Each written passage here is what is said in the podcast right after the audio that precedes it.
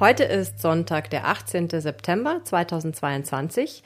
Und worauf dürfen wir uns heute einstellen, Julia? Heute stehen wir unter Holzeinfluss, Young Holz, das große Holz.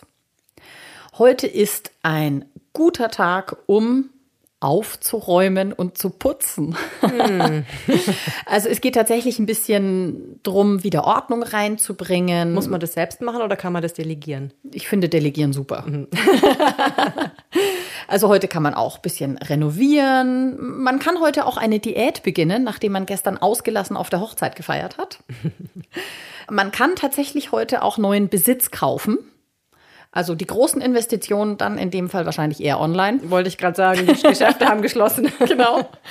Ähm, wenn möglich, sollte man heute romantische Dates vermeiden.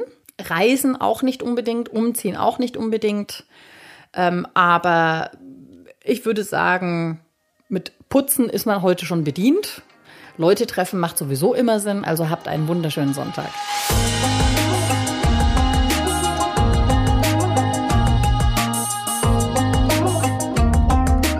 Dieser Podcast wurde produziert von Kerstin Trütinger.